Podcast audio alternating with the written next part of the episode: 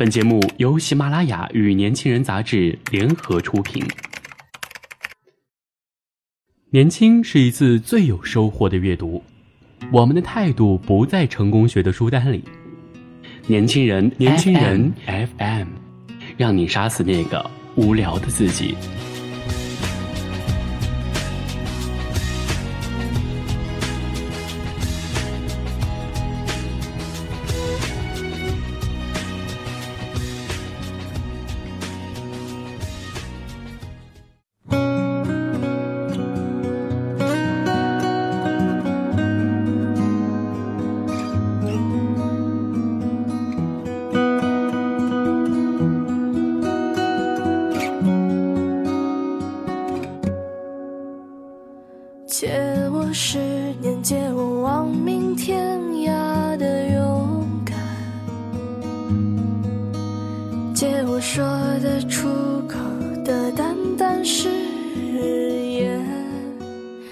生活，用心归因。大家好，我是主播肖倩，欢迎收听本期的年轻人 FM 夜读栏目。今天要和大家分享的文章标题是《世间有情人》。借我杀死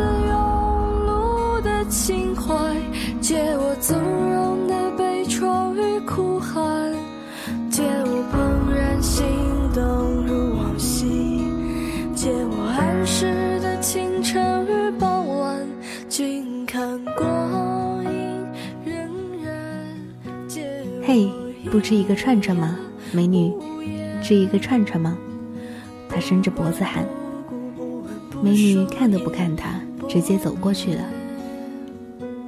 这个烤羊肉串的新疆小贩回头对镜头说：“他为什么不甩我？”我原来只知道这个人卖了三十万羊肉串去资助贫困学生。看到这段，决定采访他。阿里木快四十的时候都没娶上老婆，去年总算结了婚。姑娘比他小十二岁，长得漂亮，又是个大学生。他爱跟媳妇儿开玩笑。我问他，总算有个老婆了是什么感觉？他盯着老婆看，嘿嘿的笑。想开开玩笑又不敢，不敢又实在憋不住。这样的老婆，再有一个也可以呀。老婆似笑非笑，又不好意思生气。他勾着头，眼睛直瞄着老婆的脸色，一边吹，说自己当时结婚的时候，好多姑娘都愿意跟自己相亲，从吐鲁番到伊犁。吹着吹着就没边儿了。我跟他结婚啊，是必须的，不结就没人要他了。老婆脸一黑，站起来就走了，进了里屋。我笑，话说大发了吧？他说：“没事没事，小女孩嘛。”于是就进屋子哄去了。然后他就直接被轰出来了，灰头土脸。他媳妇说：“你以为我很想嫁给你吗？”没过两秒钟，他又沉不住气了，进屋把老婆拽出来。刚吃完手抓饭的大油手，又是摸人家头发，又是摸人家脸的，也不会说好听的。就把姑娘的卷毛傻乎乎的往耳朵后边掖，老婆扑哧一下乐了，拿个打火机吓唬他，说要烧他胡子。我也乐了，说你就吹吧，鼓励说你第一次见面就拉人家手，被人家甩开了。后来这句都没法剪进片子里，因为编导笑场太厉害了。他给我递一串，说你也吃一串吧。我边嚼边说：“贵州这肉硬，不如北京的好吃。”他往里打好多鸡蛋，让肉软一点儿。我以为他烤肉串的这么多年，自己早就不愿意吃了，然后发现他叨着一串吃的香着呢。他说：“小时候我爸每次带一个孩子去进城吃羊肉串，我吃不上就哭。他们乡里一共只有七个人念过初中，他上到高二。”当兵去了，回来进了供销社，乡亲们都来赊东西，他脸软，不好意思不，东赊西赊的。三年后，上级来查账，等他去收钱的时候，硬不起心来，于是工作也丢了。哥哥赌博，把家里房子都输没了，家里天天没个安宁。他想着得让他们活好点儿，于是背个烤炉子，拿了五百块出来了。到了西安，刚支起炉子，卖的还不错。后来来了二十几个同乡，说你得给我们干，他不，于是就被打了一顿，挺狠的。他都没敢回旅馆拿行李，就背着炉子走了。身上只有一块钱，买张站台票上了火车。车不知道往哪开，开到实在饿得不行了，就下了车，是郑州。沿着铁路线走了出去，到市里，他进了一个餐馆，给他们烤串打工。别的伙计每天都黑老板三十块钱。他不忍心，都交给了老板。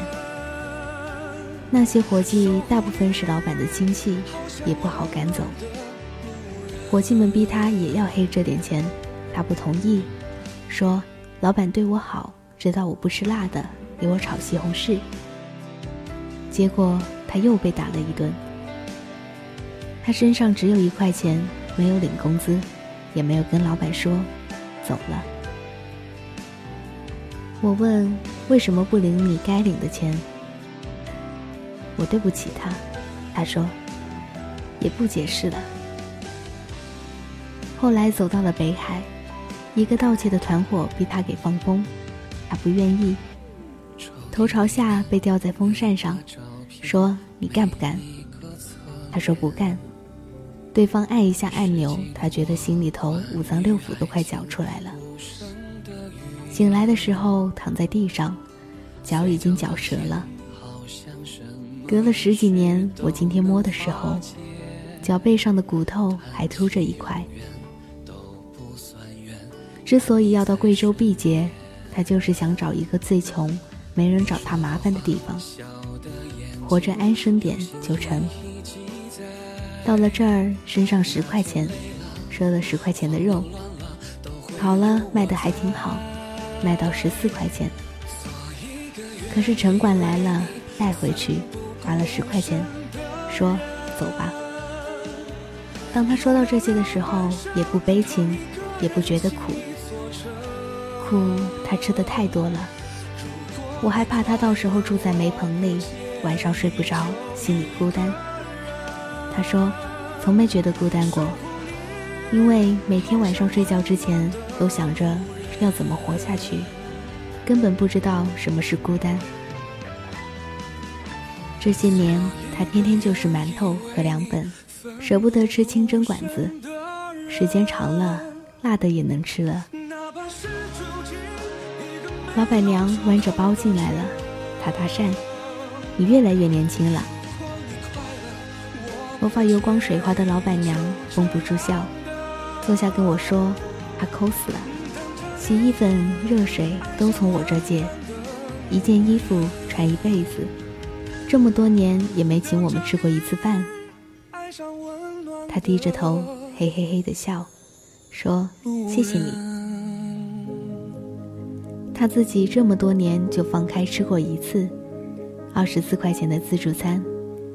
他进去吃了一顿，第二次再去的时候，别人站在门口堵着他，不让进了。卖一串肉挣不到三毛钱，一开始他全攒着，给家里寄回去，盖房子让他们过得好点儿。每次寄完钱只给自己留十块。他住的房子连个窗子都没有，太阳永远进不来，连个闹钟也舍不得买，都是让邻居叫他起床。等家里有了钱，但没人快活。为争这点钱闹得更厉害，他想着都有钱就好了，把哥哥们都带出来。我有点意外，他把筷子搁在碗上，停了一下，才说：“底层的残酷你不了解。他躺在小黑屋里，伤透了心，想这些年的事。他说想了八个月。我每天回家来，我想了很多事情。我以前去那些地方，我们一个民族的人对我不好。我到这里来了，别人没欺负我，自己的亲人这样欺负我，是不是我的家人是最坏的？我们的维吾尔族都是最坏的？我是这样说，然后突然又想起了一个问题：别的民族是怎么生活？别的民族，我也看看其他的民族，别的民族也是一样。你看到什么了？比如说，我们当时摆摊的时候，看到有很多做小本生意的个别人，一旦要是同行的话，必须要吵闹。那你觉得原因是什么？教育的问题。他从小到大没有接受良好的教育。如果有一天我有钱的话，我把所有的钱一定要用在教育上。他就是这么开始捐的钱，他帮的人都是孩子，那些因为穷差点没了未来的孩子。卖的三十多万羊肉串，挣的十万块，帮了一百六十个贵州的孩子。结了婚，我以为他会攒钱给将来的孩子。他说，再拼命干十年，挣一百万，建个农村留守儿童的学校。大街上老看见不上学的孩子，一群人跟着打架生事。他们长大以后会变成什么样子？肯定不会是正当的人。他们这些农村的留守儿童，为他们做个事情，也许会改变他们的一生。这个跟救一条人命是一样的。他说盖完学校，他交给放心的人就走了。去云南一个小村子，我说：“武力愿意去吗？”阿里木说：“在新疆很多女人缠着我，他不高兴。在这里每个人都说，阿里木，你的老婆真漂亮，我不高兴。我俩都愿意走。”他挤眉弄眼说：“你不信问他。”古丽，明天去云南好不好？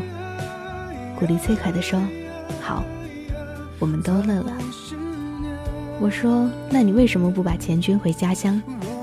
他说：“都是一样的。”有人说：“你这是不是为了民族团结？”我说：“我不是从这个角度考虑的。这么说，民族反而有了距离。我就是这个国家的一个公民，干我能干的。一般人是有钱了、富裕了之后，来帮助没有钱的人。”你自己那个时候也还是个穷人，这个不是这样，他不是说没钱，他没这份心。我要干这个事情，一件一件会做起。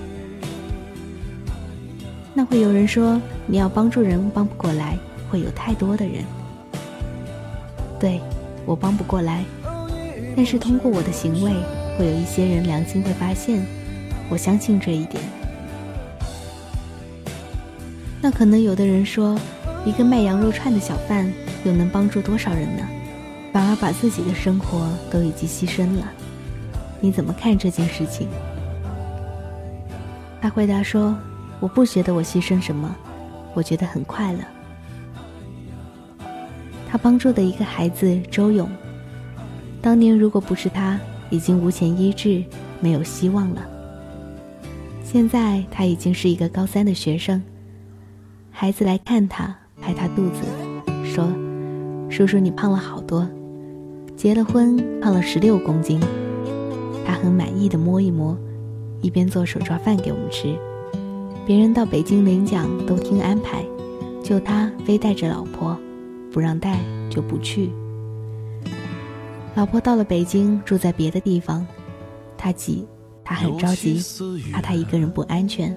差点就不录像了，在那儿吃得好，住得好。他说：“你赶紧回来吧，闻着家里羊肉味儿，劳动完饿了再吃才最香。”我最喜欢站得远点儿肉，烟熏火燎的，小口哨吹得快飞起来了。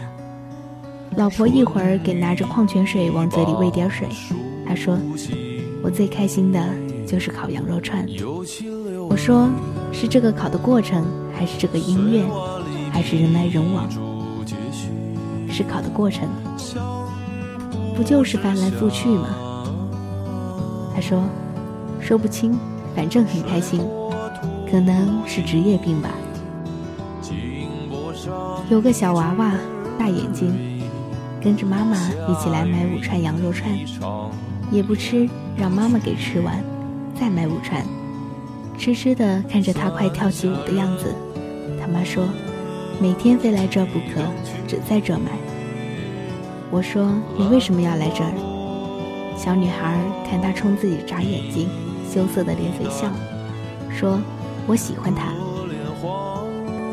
哎，是，他就是那种不管哪个年代小孩子都会喜欢的大人，是那种在童话里、歌谣里、彩色的画画里会出现的络腮胡子的绵扇的大家伙。他长得简直就可以直接贴在给娃娃们的书上。对这样的人来说，与其说道德，不如说纯真的人性。他受了那么多苦。身上没有一点可怕的东西，被人夸了这么多，身上也没一点虚浮的东西，还是娃娃们最了解他。周勇写过一句话：“长大了，我也要像他一样，做世间有情人。”